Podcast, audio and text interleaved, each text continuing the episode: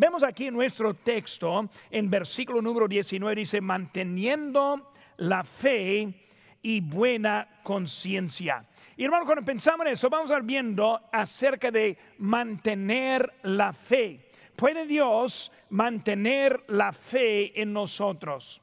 ¿Saben, hermanos? Circunstancias difíciles en nuestro pasado han puesto definición algunas fechas. Y si yo digo la fecha 10 de abril 1912, vamos a recordar que fue el Titanic que salió de Inglaterra y luego su viaje inaugural pasaron y después, después de cuatro días chocó con un iceberg y luego ellos este, perdieron y se, se fue para abajo matando 1517 personas.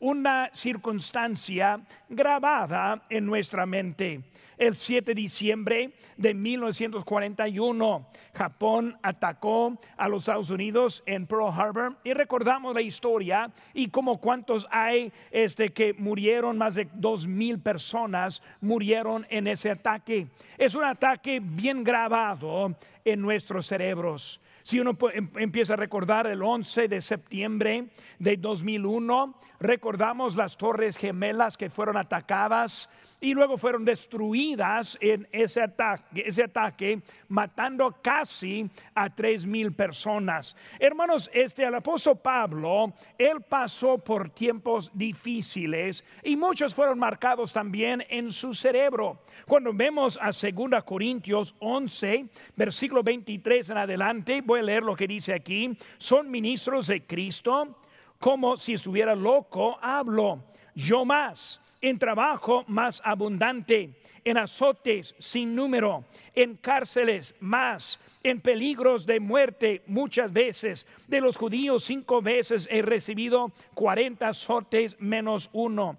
Tres veces he sido azotado, azotado con varas, una vez apedreado, tres veces he padecido naufragio una noche y un día estado como náufrago en alta mar, en camino muchas veces, en peligro de ríos, peligros de ladrones, peligros de los de mi nación, peligros de los gentiles, peligros en la ciudad, peligros en el desierto, peligros en el mar, peligros entre falsos hermanos, en trabajo y fatiga, en muchos desvelos, en hambre y sed y muchos ayunos, en frío y en desnudez. Están viendo que con el apóstol Pablo dificultades no fue algo nuevo.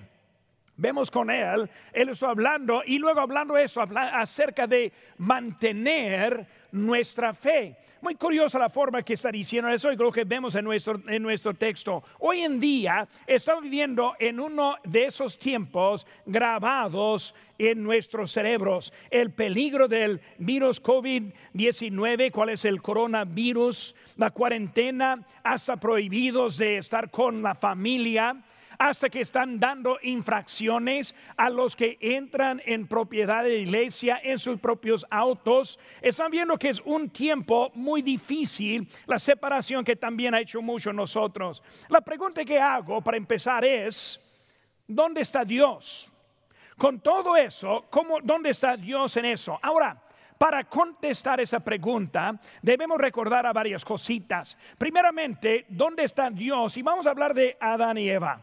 Recordamos que Dios creó al, al mundo en perfección, sin la presencia del pecado, ningún defecto, ningún problema, todo era bueno, así como lo creó Dios, hasta que Adán y Eva trajeron el pecado a este mundo en su desobediencia.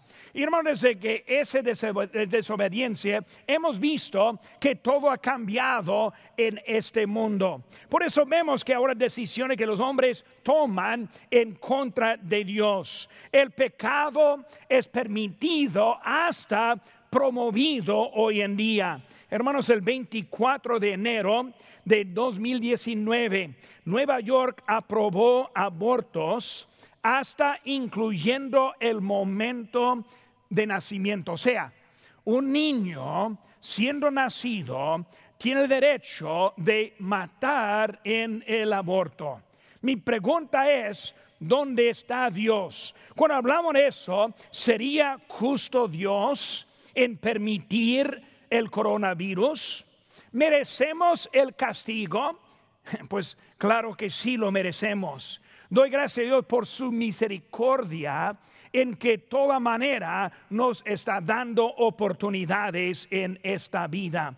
Hermano, nosotros mantener la fe es algo que Dios hace y produce en nosotros. Vemos que nosotros tenemos límites en lo que podemos hacer. Vemos lo que dice la Biblia en Romanos 7, 14. Dice, sabemos que la ley es espiritual, mas yo soy carnal, vendido al pecado, porque lo que hago no lo entiendo pues no hago lo que quiero, sino lo que aborrezco, eso hago. Y si lo que no quiero, esto hago, apruebo que la ley es buena.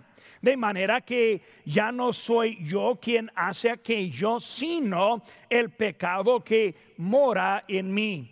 Yo sé que en mí esto es, en mi carne no mora el bien, porque el querer el bien está en mí, pero no el hacerlo. Vemos, hermano, que el apóstol Pablo está hablando no de, lo, no de un incrédulo, sino un creyente. Muchos dicen que el cristiano, mejor cristiano de todas las épocas, es el apóstol Pablo, y yo estoy de acuerdo con eso. Pero el apóstol Pablo usa una palabra muy importante cuando hablando acerca del pecado. Él usa la palabra mora. El pecado que mora en mí. Debemos entender para empezar, hermanos, que nosotros que somos salvos, este cuerpo todavía no es salvo. Un día va a ser redimido, un día cambiado, un día glorificado lo que dice la palabra de Dios. Pero ahora este, este cuerpo no quiere hacer bien.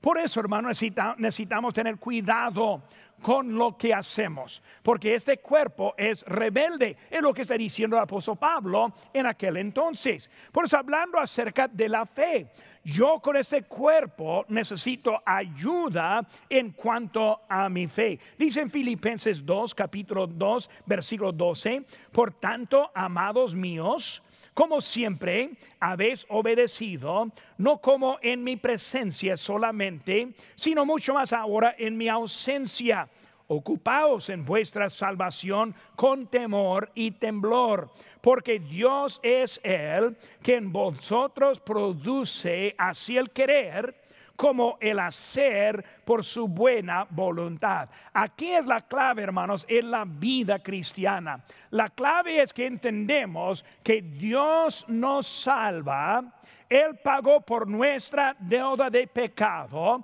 Él nos da la vida eterna, pero nos dejó en este mundo con un propósito hasta el día que nos llevemos allá. Ahora, mientras que estamos aquí, yo tengo necesidad que solo Dios puede proveer en mí. Por eso, hermanos, yo siempre estoy predicando que hay que mantenernos cercas como iglesia.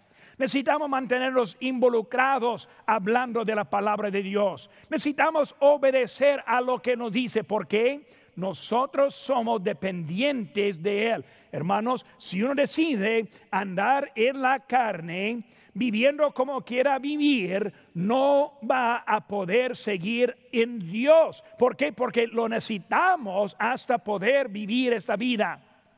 Lo necesito. Lo necesito el domingo en la mañana. Lo necesito el domingo a las 5. Lo necesito el miércoles a las 7. Lo necesito en las mañanas cuando me levanto. Lo necesito en las noches cuando me acuesto. Necesito el Señor en mi vida. Hermanos, si yo dependo en lo que soy, voy a desviar lo que es lo que Dios quiere hacer con nosotros. Muchas iglesias hoy en día quieren hacer lo que la gente quiere hacer. Hermanos, yo no quiero que hagamos lo que yo quiero hacer, porque no vamos a andar en buen camino. Necesitamos hacer lo que Dios quiere en nuestra iglesia, lo que Dios quiere con nuestras vidas. Hermano, no estamos transformando y cambiando a Dios, al contrario, es Él quien está cambiándonos a nosotros. Necesitamos el Señor en nuestra vida. Aquí la clave, hermano, la clave es la voluntad la voluntad. El calvinista batalla mucho porque no puede explicar la voluntad propia en la humanidad. Vemos, hermanos, que Dios, Él no tienta con el pecado. Dice la Biblia en Santiago 1.13, cuando alguno es tentado, no diga que es tentado de parte de Dios, porque Dios no puede ser tentado por el mal, ni Él tienta a nadie. Está diciendo bien claro, hermanos, que solo Dios está con nosotros, pero Él no usa este pecado. El pecado vino por quién? Satanás tentado, tentando al hombre. No es plan de diseño de Dios, sino es Satanás alterando el plan de Dios. Y el hombre escogió el pecado igual como escogió en aquel entonces, tiene la habilidad de escoger hoy en día. Es la voluntad propia que hay. Vemos, hermanos, que eh, Dios como creador, Él también dio la voluntad y también es Él quien va a condenar. Apocalipsis 20, versículo 11, quiero que escuche, dice, y vi, y vi un gran trono blanco y al que estaba sentado en él, delante del cual huyeron la tierra y el cielo, la tierra y el cielo, y ningún lugar se encontró para ellos. Y otro libro fue abierto, el cual es el libro de la vida, y fueron juzgados los muertos por las cosas que estaban escritas en los libros, y dice aquí hermanos, según sus obras. Y el que no se halló inscrito en el libro de la vida fue lanzado al lago de fuego. Hermanos, nosotros somos condenados por las obras, salvados por la gracia. Si nosotros queremos obrar y ser salvos, seremos castigados y juzgados. Si nosotros decidimos portarnos lo mejor que podamos, el destino es el lago de fuego. Dios provee la gracia. Ahora, como estoy diciendo, hermanos, la fe, la mera fe es algo que yo necesito de Dios como producto en mi propia vida. ¿Por qué? Porque en mí, o sea, en mi carne voy a fallar y es Dios quien lo puede producir en mí. Por eso vemos, hermanos, que es Dios que está aquí. Por eso, primera cosa, hermanos, para empezar, hablamos que necesitamos obedecer a la palabra de Dios. Bueno, vemos aquí rápidamente conmigo, estamos en 1 Timoteo, digo, 1 Timoteo, capítulo 1, versículo 18, dice, este mandamiento, hijo Timoteo, te encargo para que conforme a las profecías que se hicieron antes en cuanto a mí. Por eso hablando, hermanos, que hay que obedecer la palabra. Primera cosa, hermanos, hablando ahora, hay que obedecer a la palabra de Dios. Hermanos, mantenimiento es algo que está encargado. Digo, un mandamiento está cargado. Pero vemos que necesito obedecer y lo, un mandamiento. El Señor es el Señor del mandamiento. Vemos aquí en versículo 17. Por tanto, al Rey de los siglos, inmortal, sea eh, invisible, al único y sabio Dios sea honor y gloria por los siglos de los siglos. Amén. Vemos, hermanos, es el Señor del mandamiento. Por eso, el Señor está dando el mandamiento obedecer. Obedecer. ¿Qué significa obedecer? Bueno, significa que es Él que manda en mi adoración y no yo a Él.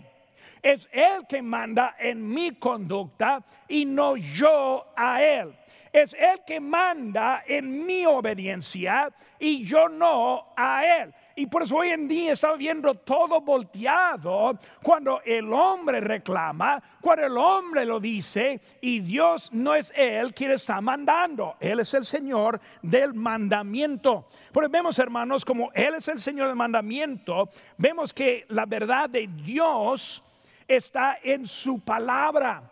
Hoy en día, hermanos, hablamos del Espíritu Santo quien mora en nosotros. Ahora, podríamos ir al libro de Juan capítulo 14 y encontrar que el Espíritu Santo es para recordarnos lo que Jesús nos había dicho. Ahora, Él vivía antes de nuestra vida. Por eso, ¿cómo es que sabemos lo que dijo Jesús? Sabemos lo que dijo Jesús en la palabra de Dios, inspirada y preservada. O sea que si yo quiero saber lo que dice Dios, no voy al Espíritu Santo, voy a la palabra de Dios. Porque aquí en la palabra de Dios encontramos lo que dijo Dios. El Espíritu Santo y su obra es dar luz a lo que encontramos en esta palabra. Por eso una falla muy grande hoy en día es que todos quieren escuchar a espíritus. Y hermano, no solo hay un solo espíritu, sino hay espíritus. Satanás es espíritu. Demonios son espíritus. Ellos no son uno, un hombre rojo con una cola, no, el espíritu, digo, Satanás es uno que se demuestra como si fuera la luz buena. Sabemos la diferencia por este libro, pero muchos quieren dejar ese libro para seguir a los espíritus. Y hermanos, una falla muy grande en nuestra vida. Hay que obedecer la palabra. La palabra no miente, la palabra no cambia, la palabra no falla. Y el hombre sí falla. Por eso es el Señor. Por eso el mandamiento que está encargado. Vemos también es un mandamiento específico. Específico. Cuando hablamos, hermanos, del mandamiento, este, vemos que ahí en versículo 18, este mandamiento es un mandamiento específico. Vemos la palabra este. No cualquier, no uno, sino este mandamiento. Hermanos, los mandamientos son específicos, directos, y luego permanentes para nosotros. Importante que entendamos eso. Por eso un mandamiento específico y luego dice manteniendo la fe en versículo 19. Significa no apartarse de la fe. Significa eh, aferrarse o retener la fe. Significa mantenerla como un cambio de aceite en el carro es para mantener y luego seguir adelante. Es como poner gasolina en el carro. Sin la gasolina no va a seguir, sino mantener la fe para ayudarnos en nuestra vida. Por eso vemos, hermanos, es, está hablando de un mandamiento encargado. Habla en término militar, aquí en versículo, 18, y milites por ellas la buena milicia. Está hablando en un término militar. ¿Por qué? ¿Por qué, hermanos? Porque estamos en una lucha. Estamos en una guerra. Satanás está a un lado, Dios está al otro lado. Y estamos luchando. ¿Por qué? Porque estamos en este mundo. Cristo nos dejó aquí para ser la luz y la sal de la tierra. Estamos aquí para hacer una diferencia con los que están alrededor. Por eso necesitamos entender, estamos aquí para mantener y seguir adelante en nuestra vida. En la hermanos estamos luchando de la carne, estamos luchando en contra del mundo, estamos luchando en contra de los que están oponiendo lo que hay. Por eso estamos aquí para encargar. Es un mandamiento, hermanos, no una sugerencia. Una cosa rápida que debe aprender en la vida cristiana. Cuando encontramos un mandamiento, no es el lugar en donde debe orar. Cuando dice Dios que estamos aquí para predicar el Evangelio en, a toda criatura. Esa no es una sugerencia en que debe estar orando. Es un mandamiento que debe estar activo. ¿Cómo vamos a predicar al mundo? Por predicar al mundo. Por eso, hermano, no es una sugerencia ganar almas, es un mandamiento. Por eso cuando vemos mandamientos que son para nosotros, son para cumplir en la vida que el Señor nos ha prestado. Por eso hay un, mandamiento encargado también, hay la verdad encontrada. Vemos rápidamente, hermanos, les animo que me acompañen el libro de Santiago, capítulo 1. Santiago, capítulo número 1, y quiero que veamos unos textos aquí. Santiago, capítulo número 1 versículo 22. Aquí nos pueden, me pueden acompañar. Dice aquí, Pero sed hacedores de la palabra y no tan solamente oidores, engañándoos a vosotros mismos. Porque si alguno es oidor de la palabra, pero no hacedor de ella, este es semejante al hombre que considera en un espejo su rostro natural, porque él se considera a sí mismo y se va y luego olvida cómo era. Mas el que mira atentamente en la perfecta ley de la de la libertad y persevera en ella, no siendo oidor olvidas, olvidadizo, sino hacedor de la obra, este será bienaventurado en lo que hace. Vemos, hermanos, que es una verdad encargada, encontrada, digo, encontrada. Vemos que la verdad no es lo que decimos, sino es lo que hacemos.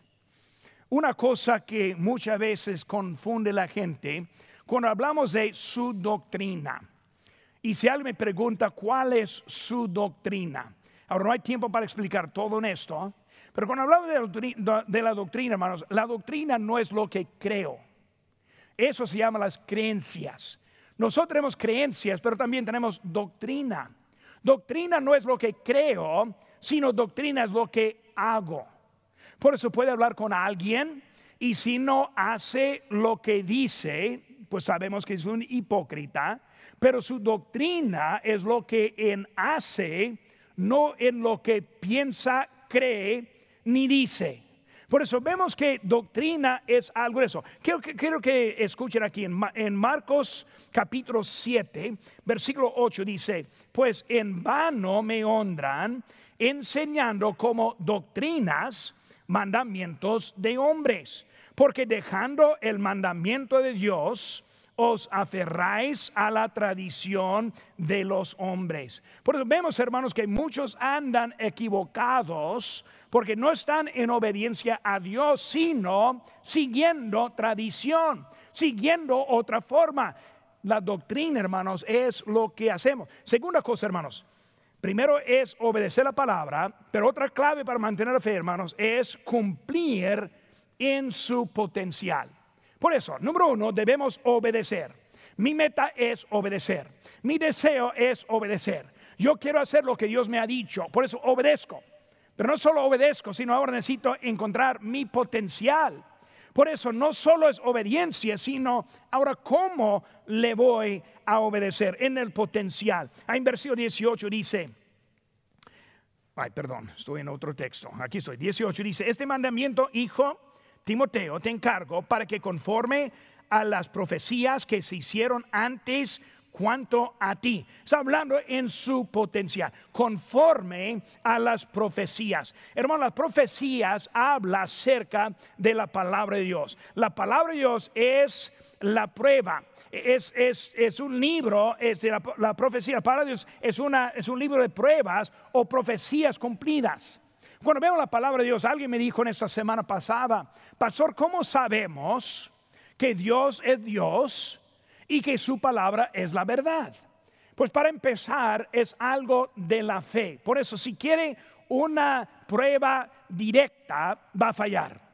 Pero si estamos hablando ahora de la fe, cuando hablamos de palabra, hermanos, la Biblia es el único libro lleno de profecías cumplidas. Uno puede empezar desde el Antiguo Testamento y las profecías que están diciendo de algún evento al futuro que se cumplió. No ha fallado en ninguna profecía. Y ahora vemos otras profecías que están hasta aún en el futuro y muchas están siendo cumplidas hasta en nuestra vida de un libro que fue hecho hasta desde hace dos mil años. Es el único libro de esa forma. La cosa es que va a poner su fe en lo que está probada o va a dejarlo al lado. Por eso la Biblia, la palabra de Dios es para nosotros, pero hay que descubrir mi potencial.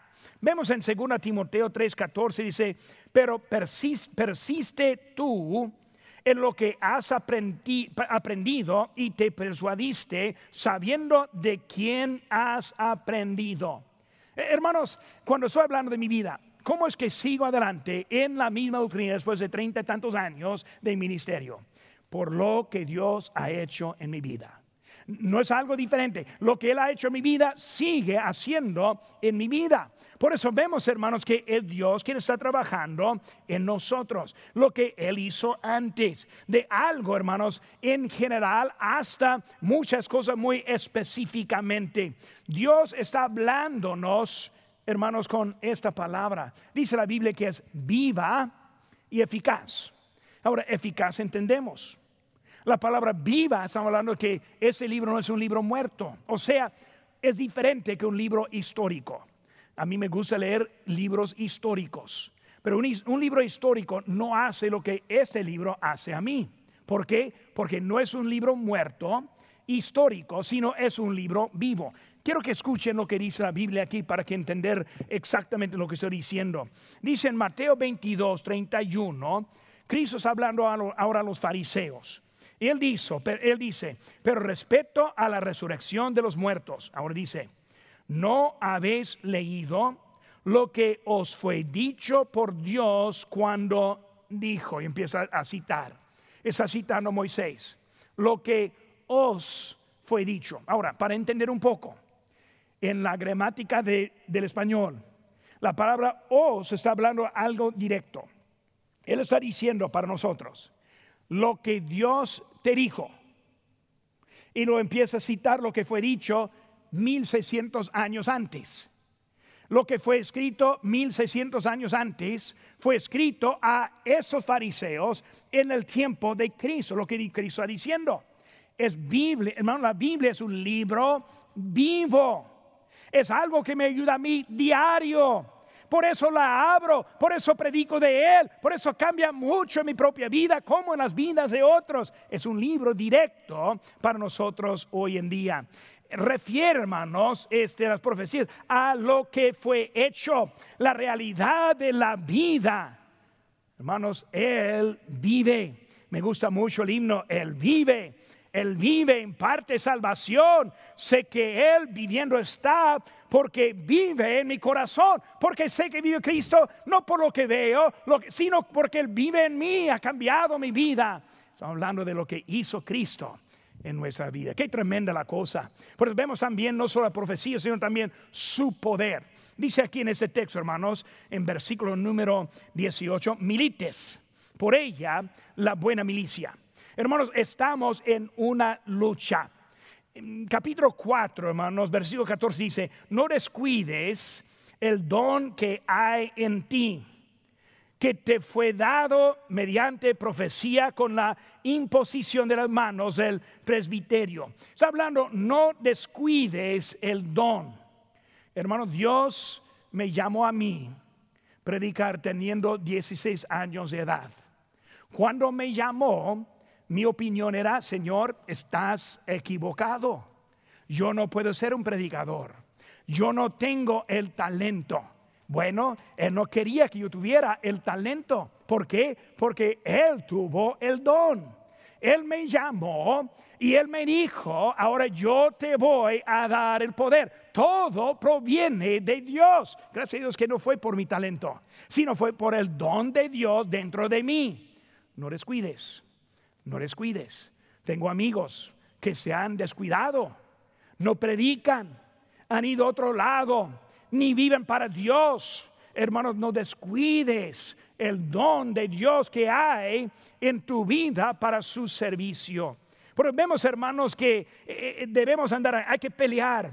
Y cuando se habla de la lucha en que estamos militando, pues hay que pelear en una manera legítimamente. Dice aquí en 2 Timoteo 2.5, y también el que lucha como atleta no es coronado, sino lucha legítimamente. Hermanos, si uno está corriendo en una, carrera, en una carrera y va corriendo, corriendo, corriendo y no puede ganar a los demás y por eso pasa un carro y le dice, pues me, me lleva para el, para el frente, sí, está bien, me meto en el carro, me lleva hasta el frente y lo me pone ahí enfrente, ahora estoy corriendo delante de todos. No, no voy a ganar. ¿Por qué? Estoy ahora eh, este, en fraude de la forma que estoy corriendo. Muchas veces, hermanos, nosotros queremos correr la batalla, la lucha, pero no estamos corriendo legítimamente. Por eso, hermanos, este, para mantener la fe, necesitamos obedecer la palabra de Dios. Segunda cosa, hermanos, necesitamos cumplir en nuestro potencial. Y número tres, hermanos, necesitamos dejar el pecado. Ahora estamos llegando al punto del mensaje en realidad. Aquí en versículo 18, última parte dice, cuanto a ti milites por ellas, la buena milicia, manteniendo la fe y buena conciencia. Muy, muy importante lo que están viendo en eso, hermanos. Estamos para dejar el pecado.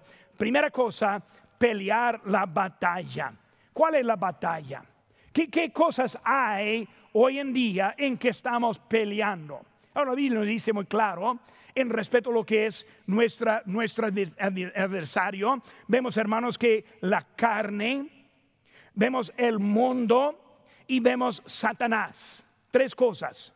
Por eso cuando hablamos, hermano, lo que tenemos en la vida, debemos estar peleando este, la cosa en lo que Dios ha hecho con nosotros. Es una batalla. Como he dicho, hermanos, esta carne no me quiere obedecer. Quiero que me obedezca, pero no me, obedece.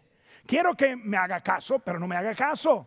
Ese cuerpo en la mañana quiere dormir, quiere quedarse en cama, no quiere levantarse. Tengo que obligarlo. Levántate, flojo. Vamos, a ponernos en este día. Así es el, cuerpo. Mi cuerpo dice, quiero comer, no, no siempre comer, pero quiero comer, quiere ganarme. Por hermanos, lo que vemos que este cuerpo, esta carne, tiene deseos que no podemos hacer. Pero también, hermanos, el mundo.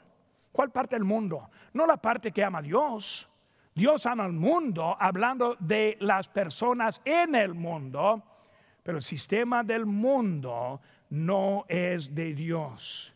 Ahora, no es mi mensaje ahora, pero voy a meterme un, un comercial, ¿verdad? Este que el mundo quiere meterse en la iglesia, quiere meter su música en nuestra iglesia, quiere meter su forma en nuestra iglesia, quiere poner sus instrumentos en nuestra iglesia. Muchas cosas que quiere usar el mundo para transformarnos de lo que es el, el, el mundo está en contra.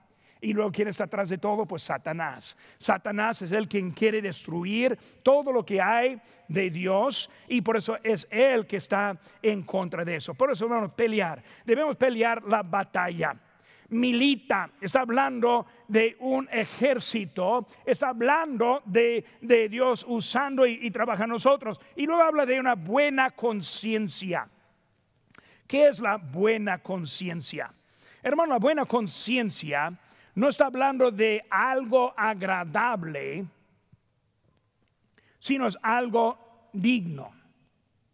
La buena conciencia. ¿Qué es la buena conciencia? La buena conciencia me ayuda a mí. Pero si mi conciencia está cauterizada, no me ayuda a mí.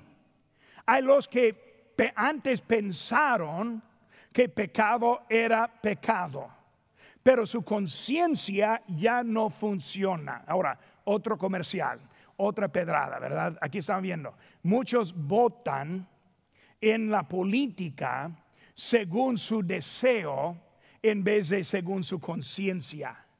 Votan los que están a favor de abortos. Votan para los que están queriendo meter también transexuales y todo lo que hay en eso. Por eso votan, su conciencia no funciona. Yo no puedo votar porque yo sé lo que dice la palabra de Dios en ese caso. Por eso, hermanos, necesitamos tener una buena conciencia. La conciencia, hermanos, es algo que puede funcionar si lo ponemos en ejercicio. O sea, si yo lo mantengo, cada vez que veo algo que no veo ver, mi conciencia dice, déjalo y lo dejo. Pero si me quedo, empiezo a cambiar esa conciencia. Dice la en 2 Timoteo 4:2, por la hipocresía de mentirosos que teniendo cautorizada la conciencia, ya no tiene conciencia porque está cautorizada.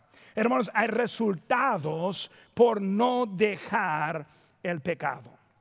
Hoy en día, hermanos, un problema más grande en el cristianismo es los que quieren agarrar y mantener adelante en el pecado. Cuando está dejando así, hay cosas que está produciendo. Primera cosa, hermanos, apagamos al Espíritu Santo. Dice la Biblia en 1 Tesalonicenses 5, 19, no apaguéis al Espíritu Santo. ¿Qué es eso, hermanos?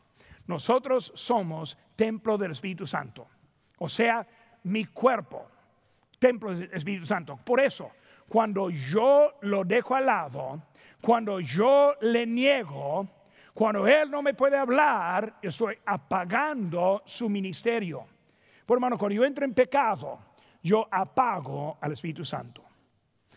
Cuando yo desobedezco, apago al Espíritu Santo. Cuando yo decido, voy a otro lado, apago al Espíritu Santo. Porque vemos, hermanos, el Espíritu Santo quiere hacer su obra, es resultado de ese pecado. O resultado, hermanos, perdemos bendiciones. Deuteronomio 11, muy bonito ese texto, dice en versículo 26. He aquí yo pongo hoy delante de vosotros la bendición y la maldición.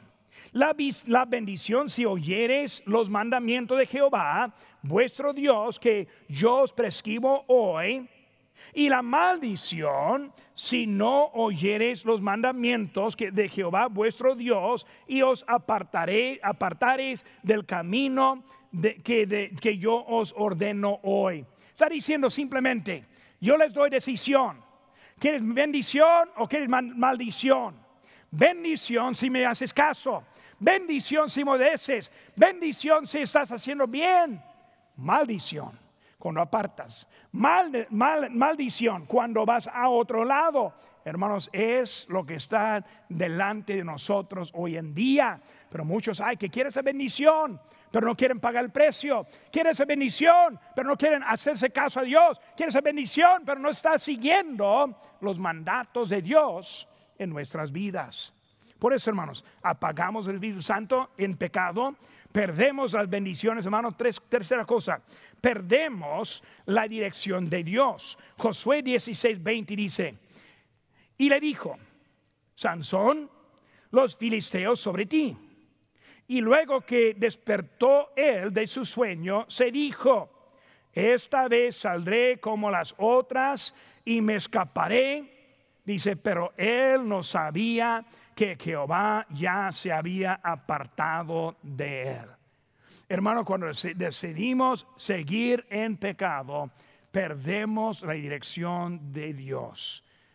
Yo recuerdo, o más bien yo conozco a cristianos, que recuerdo que en su pasado fueron usados por Dios en una buena manera. Y hoy en día están al lado y lo triste es que la mayoría de ellos ni saben que están al lado. Sansón, como siempre voy, no sabiendo que Dios le había dejado. Hermanos, si nosotros no seguimos adelante, si empezamos a seguir en el pecado, hasta perdemos la dirección. Porque hay tantos que ya no asisten en la iglesia, que dicen que, dice que son cristianos que ya no obedecen, ya no diezman, ya no se preocupan por los, los, perdidos, ya no leen su Biblia, nunca ora. No saben. Han perdido la dirección de su vida. Pues ha resultado por seguir en el pecado. Por eso, claves para mantener la fe, obedecer la palabra de Dios, cumplir en su potencial, dejar el pecado. Número cuatro, hermanos, hay responsabilidad con las personas. Ahora, empecé por decir, necesito Dios, que Dios produzca en mí mi fe. Mantenerla es algo que necesito Dios, porque yo solo no, lo puedo hacer. Si Él no lo hace, no lo puedo hacer. Pero hermanos, también hay otra cosa que es mi responsabilidad. Quiero concluir ese culto con la responsabilidad.